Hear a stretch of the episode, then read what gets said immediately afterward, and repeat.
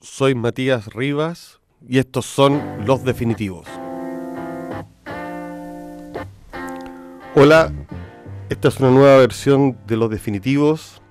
Esta vez el invitado es Manuel Vicuña, historiador, yo diría más que nada escritor, autor de los libros La Belle Époque, Hombres de Palabra, Un juez en los infiernos, Fuera de campo y reconstitución de escena, y un libro que acaba de reeditar que se llama Voces de Ultratumba, del cual comenzaremos hablando.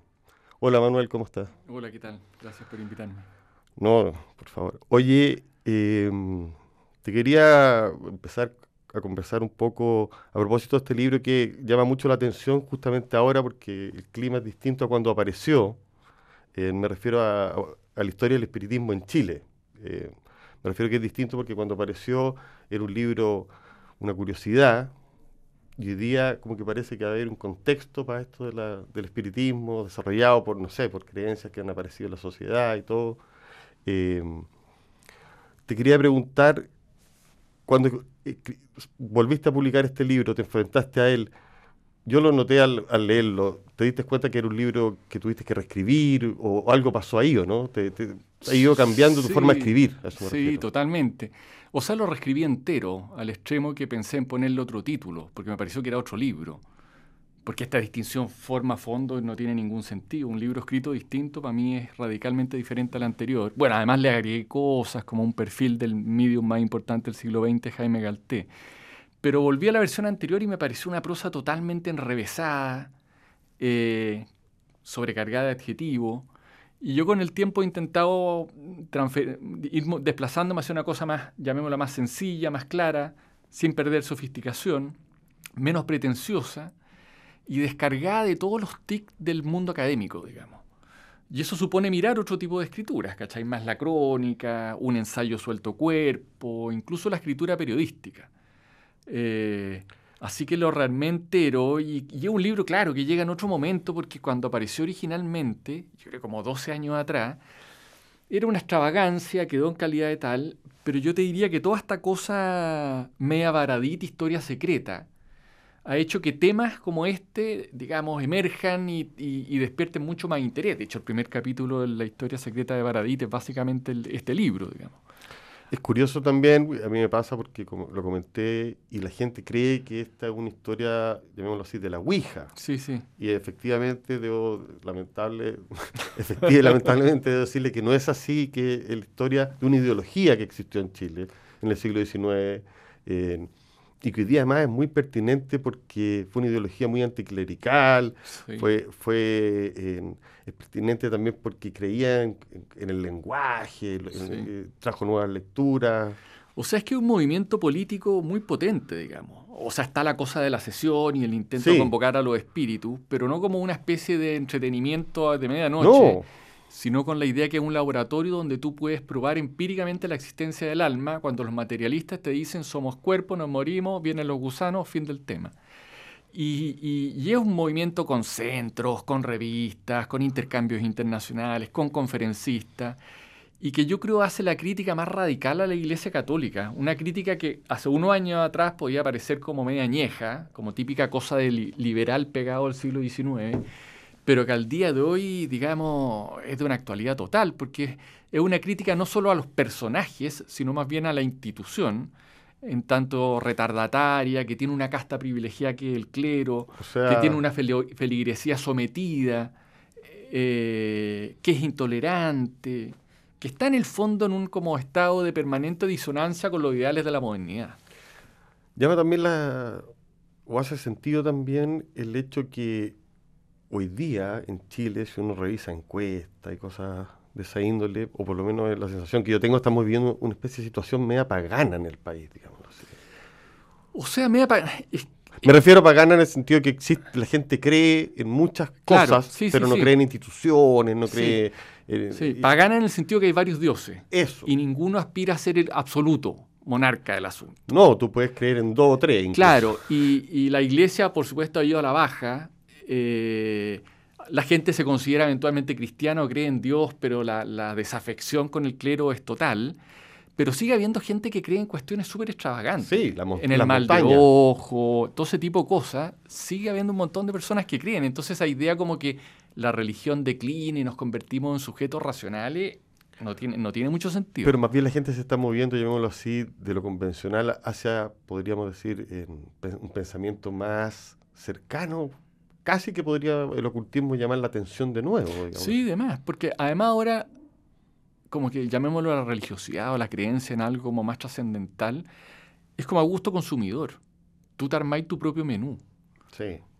Trayendo cosas de distintos lados. Eh, entonces, claro, se ha vuelto mucho más plural, más extravagante para parámetros convencionales. Al cura eh. Puga lo retaron por hacer unas misas extravagantes, se pasó la mano. Estaba en onda. Estaba en onda.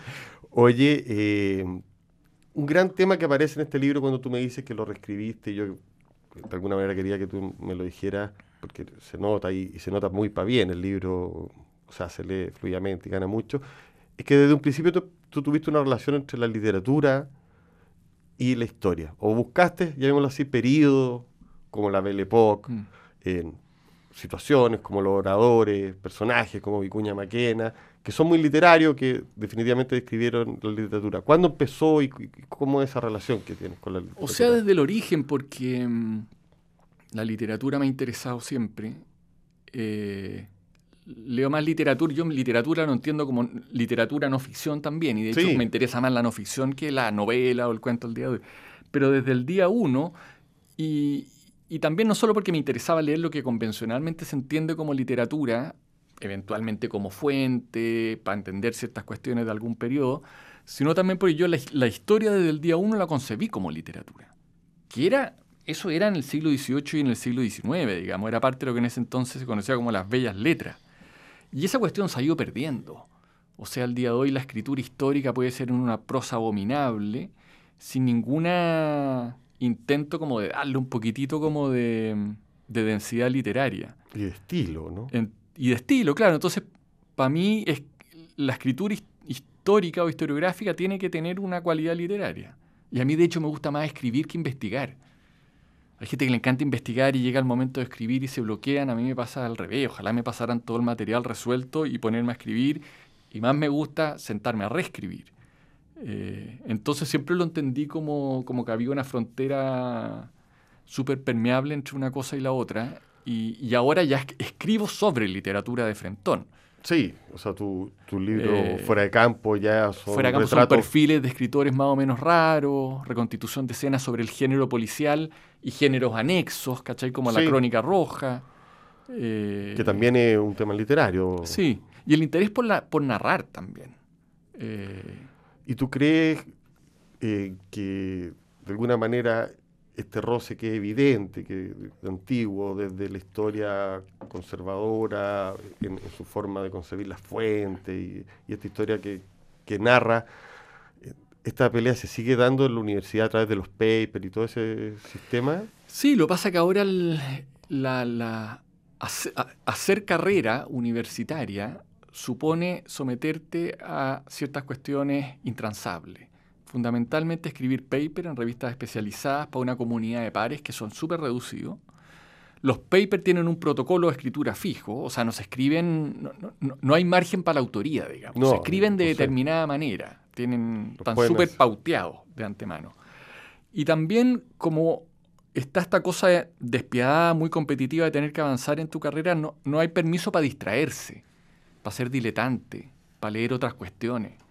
Entonces, son, el académico está como con la, tendencia a ser hiper especializado, lo que hace que su rango de referencias culturales sea mínimo. O sea, tenéis gente que puede ser muy connotada internacionalmente en un ámbito, ciencia política, que lee una novela al año, que esa novela es en las sombras de Grey y que ni siquiera se compra el libro, lo lee en PDF. Estoy dando un caso real, digamos. Entonces, cuando se piensa como el profesor universitario, como un compadre súper leído, la verdad es que puede ser un compadre muy ignorante en prácticamente todo, salvo en el tema en el cual investiga. Lo cual es bastante es desolador. Es desolador. Es un paisaje desolador. Y es la muerte de un tipo lector que es el diletante, que está súper desacreditado. Pero curiosamente, debo decir que yo que fui vendedor de libros, decir que esos son los personajes que sostienen el mercado, que Totalmente. Son, que, se pasean por la librería y compran cualquier libro el cualquier lector, día. El lector culto que tiene intereses como vorace o avidez, pero que apuntan distintos lados, y el que puede hacer asociación, que para mí es la inteligencia, poder asociar cosas aparentemente inconexas. Eso no lo hace un especialista, porque está de cabeza mirando su metro cuadrado, ¿cachai? Es como, es como reflexión de macetero. Oye, pasando un poco a los personajes que has escogido tú, porque no, no, no son cualquiera, o sea, eh, no solo los espiritistas son bastante peculiares, sino que le dedicaste un libro a biográfico, que te lo publiqué yo, que es Un, un jueves de los infiernos, eh, a Benjamín Vicuña Maquena, hiciste una serie de perfiles de escritores también, como Mauricio Baquet, escritores con personalidades, llamémoslo así, torcidas, o si tú quieres, resquebrajadas. Eh, la Belle Époque, una época también que está llena de, de, sujetos, digamos así, como fugados, mm. locos. ¿Qué pasa ahí? ¿Te gustan los, los apasionados, no? Me gusta la gente media zafapo, media desquiciada. Eh... Y apasionada porque hacen cosas. También. Apasionada, claro. Vicuña Maquena es un maníaco. Depresivo también. Sí. Pero un tipo que estaba a mil por hora todo el rato. Eh escribiendo, tomando parte en política, siendo revolucionario. Y a mí me interesaba fundamentalmente como escritor, lo encuentro un gran escritor. Y es el primero que intenta vivir de su escritura, entonces me interesaba eso también. Porque eso supone, el tipo sabe que tiene que constituir un público lector. Eh, Escribe mucho para Y que en Chile nadie te va a apañar, tenés que rascártela solo. ¿Cachai? Siempre decía, este es un país de miserables, hasta el hueón más rico te pide que le regalí el libro. Ni siquiera es capaz de comprárselo.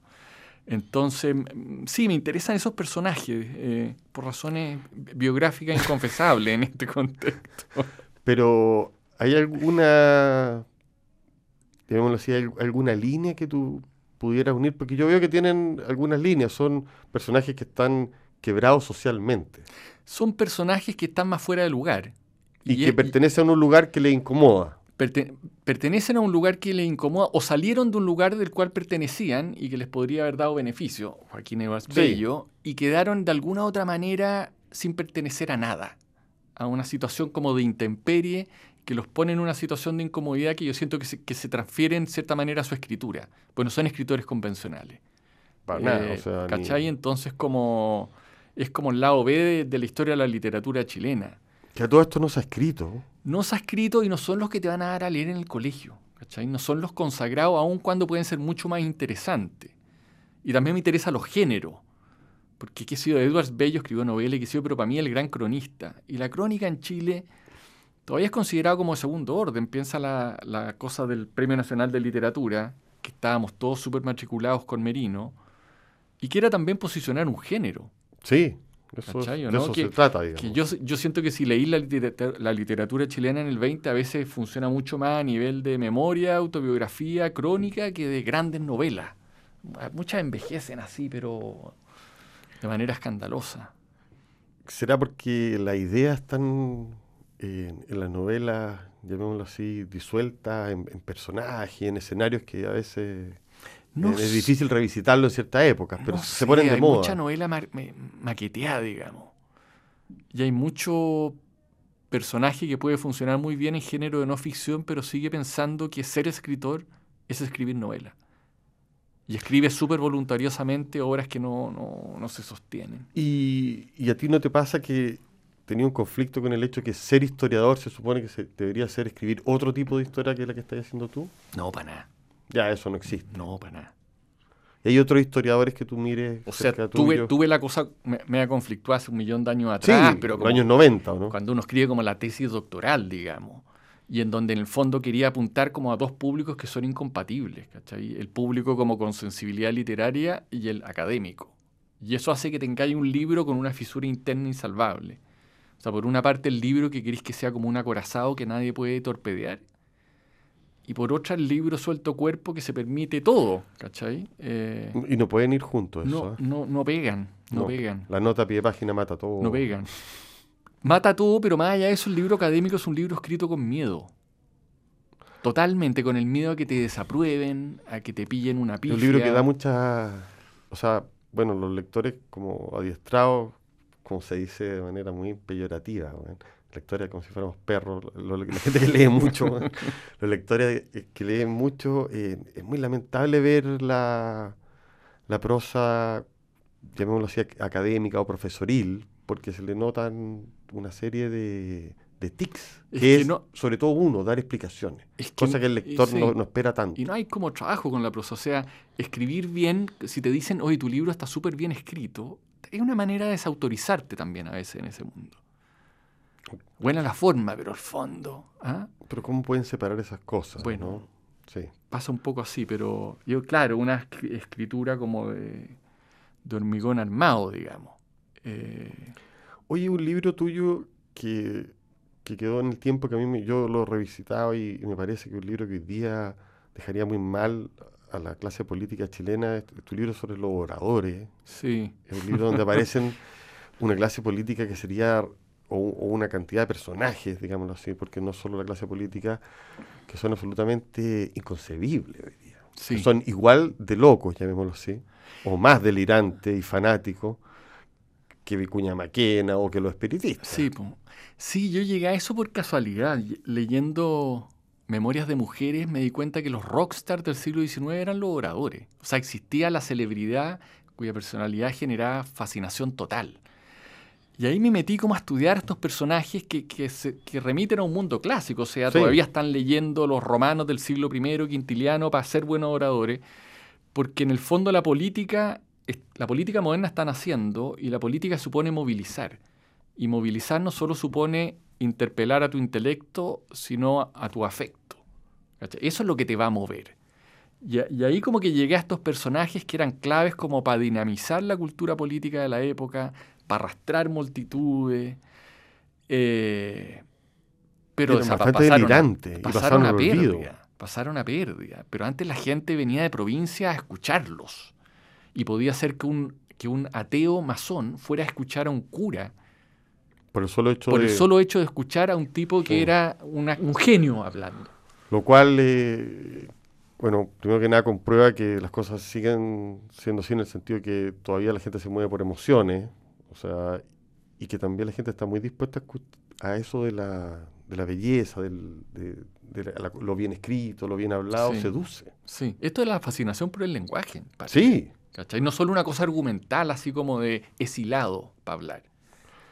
O sea, yo debo confesar que no es fácil dejar de ver a cura Boone cuando está hablando en, la televisión internacional es un espectáculo realmente oratorio antiguo. Él viene, sí, Yo sé que viene, de esa, escuela. Tradición, él viene de esa tradición. Y todavía existen personajes como de esa tradición que están como varados en el tiempo. Pero también hay mucho que payasea y, que, quiere hablar como en en seducir y es, espantoso. Y ahí yo creo que hay algo como con los abogados también. En el sentido que la, prosa y el habla de los abogados como que es súper anticuada, digamos. Eh, está lleno de ripio. Eh, y yo creo que ha terminado siendo súper poco seductora. En el siglo XIX la mayor parte de estos compadres eran medios abogados y, y, ahí había como un cruce, pero al día de hoy yo siento que eso quedó como desactualizado. Sí, no por eso te menciono ese libro, porque no me parece un libro para nada que esté, llamémoslo así, desactualizado. Al contrario, me parece que... Pero un libro que invita a hacer el luto, digamos. Totalmente. En el sentido de un mundo que se, que se acabó. sí. Pero un mundo de fanáticos también. Tengo la sensación de que hay fanáticos rondando... Un mundo donde todavía uno podía pasarse de revoluciones y masivamente a partir de la seducción del lenguaje que además uno piensa la política, los hombres, siglo XIX, pero en realidad esta cuestión está en igual de seducir a las mujeres. O sea, esas concentraciones, cuando empieza a haber tren que va al sur, se paran las estaciones. Vicuña Maquena lo hizo, que fue candidato presidencial, y habla y se junta a las multitudes, y hay hombres, mujeres, niños. Hay una cosa como muy potente ahí de, de politización afectiva. Oye, pasando a otro tema, ¿tú has estudiado de alguna manera si uno junta como los caracteres o no? en el sentido del carácter, el carácter de Vicuña Maquena, en, los caracteres de los escritores, porque al hacer un perfil o una pequeña biografía, aquí también aparecen, si uno al leer este libro, lo que escribiste sobre Galté también, mm. Que es un, llamémoslo así, un género literario que no es exactamente la crónica, porque es como una especie de... Eh, Es como medio perfil, Eh, ensayo. perfil, ensayo y a la vez psicología. Sí. O sea, te interesa qué, qué les pasa por dentro a las personas. Me interesa, sí, me interesa captar al personaje, digamos. Porque no son solo hechos los que se acumulan. No, no, no, para nada, no, me interesa caracterizarlo. Pero no como una figura arquetípica, ¿cachai? No como voy a caracterizar al mezquino. No, no, Sí, no, para como nada. bien la singularidad del personaje. Eh, O sea, yo creo que la singularidad quizás sería lo que, la línea, curiosamente, que uniría a todos los personajes. O sea, son, Sí, o sea, no hay ningún Joaquín de Barbello, no, hay ningún, digámoslo así, eh, Galté, no hay ningún sí, equivalente. sí, son personajes todos súper singulares, particulares. Claro, caracterizarlos psicológicamente a partir de indicios. Y tienen también algo con el, me acuerdo de Baquet, ¿sabes? Con algo que yo lo uní, perdona, Mm. eh, son toda gente muy generosa. El dispendio. Sí, sí. Parece que dentro de los locos que te gustan, no te gustan los locos avaros. Los locos, no, son como el don. Eso es lo que te ¿Cachai? Los que entregan el don y que les y que es bien costoso. Bueno, les cuesta la vida. van a general. pérdida. Sí, en van a general pérdida. van todos a pérdida, digamos. Van a pérdida. Pero también el don ponte tú de la gente que habla, con- que te ocupa muchas palabras, o sea, te gusta la gente que gasta. Si uno lo, eh, yo, perdona, leyendo todos los libros me di cuenta Puede de ser, eso. ¿eh? sí. Vicuña Maquena gasta como loco. Como loco. Está sobregirado todo el tiempo. Todo el tiempo. Los oradores gastan palabras Gastan como como locos. loco. Claro, pero tampoco es que sean palabreros. No, ¿Cachai? no. Eh, Para hacer lo que ellos hacen requieren de mucho. Sí. Sí. Es como gente que... Son expuestos, digamos. Sí. Son bien expuestos y les sale súper caro. Si uno ve también a los personajes, no sé, eh, la- las prosas de los mismos de, de, de Vicuña Maquena, de Baquet, también son prosas generosas también. Así. No, no, no, no les dicen los... Es que hay una cosa como... Sun- son como suntuosos. Sí, ¿Cachai? Hay una cosa como...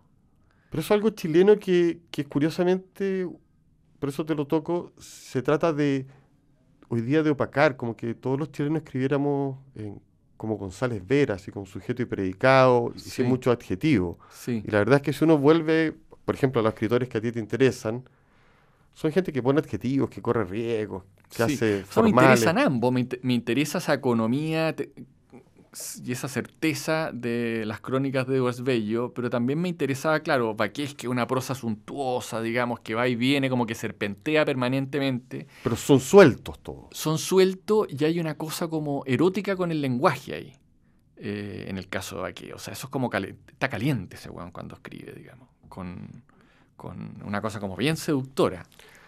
Al final no sé, lo que te interesa, porque es la palabra, que si sumamos que más hemos repetido la palabra lenguaje, ¿no? Está Sí, todo total. pasando por ahí. No, total.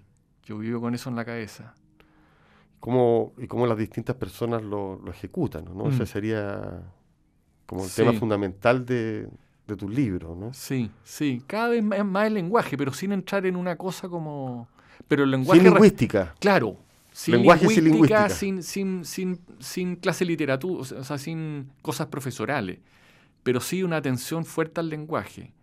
Vinculado a los personajes, digamos. Yo veo ahí una simbiosis potente, digamos. Cómo escribí, el lenguaje que usáis, los adjetivos, los giros. Dan cuenta también de una cabeza y, Y, de una historia de vida.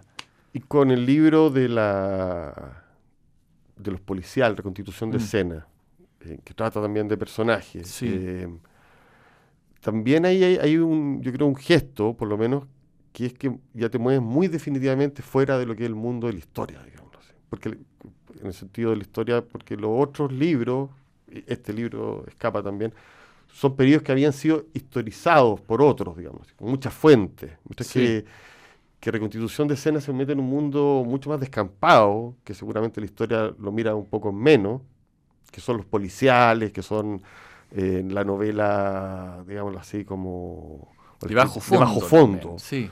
eh, y No, que todavía tiene mucha vigencia. ¿eh? O sea, yo creo que es, es- es el género más vigente porque no solo funciona a nivel literario, sino a nivel de serie, digamos. Si uno piensa la serie al día de hoy. Mira lo que pasa con la novela de Simón Soto Matadero. Sí, po, que es una novela de bajo fondo. O sea, que no alude es a policial eso. clásico, pero es el bajo fondo. Que también hay una tradición chilena súper buena, digamos. Novelas como Chicago Chico son, son, Y son personajes totales. increíbles como Sí. el Cabro Carrera, Sí, como... Sí. Sí. em, O sea, lo que te quiero decir Mm. es que me hablé un poco de esto de definitivamente salirte del mundo cultural para entrar a otros mundos. Porque to- todavía en fuera, o sea, en, en tu Fuera libro, campo. no, en fuera de campo, hasta ahí eran escritores. Sí. Y aquí saltamos a un mundo Aquí, donde quizás, no hay... aquí todavía hay escritores, Salvaje. pero hay el género. Sí, Y el género y el mundo que retratan, que es el bajo fondo y el paso de esa novela de Enigma, donde está el compadre que ni siquiera visita la, la escena del crimen y todo lo resuelve con, mentalmente, al, al detective que en el fondo se mete en el bajo fondo, pone el cuerpo y tiene parte una relación eso. mucho más ambivalente con el mundo del crimen. Eh, ahí me metí, y todo a propósito de un personaje que, que pillé que se llama René Vergara, sí.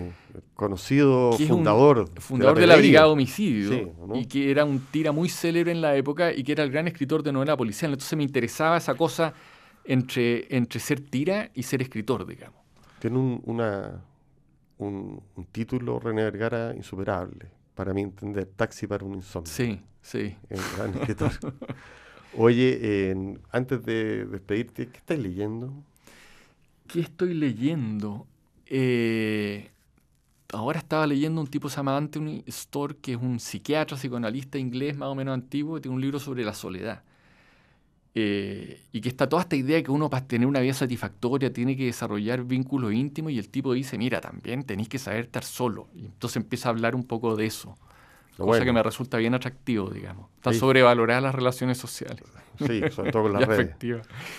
Muchas gracias Manuel por haber venido. Terminamos este capítulo de los definitivos y nos vemos el próximo jueves. Que estén muy bien. Chao, gracias.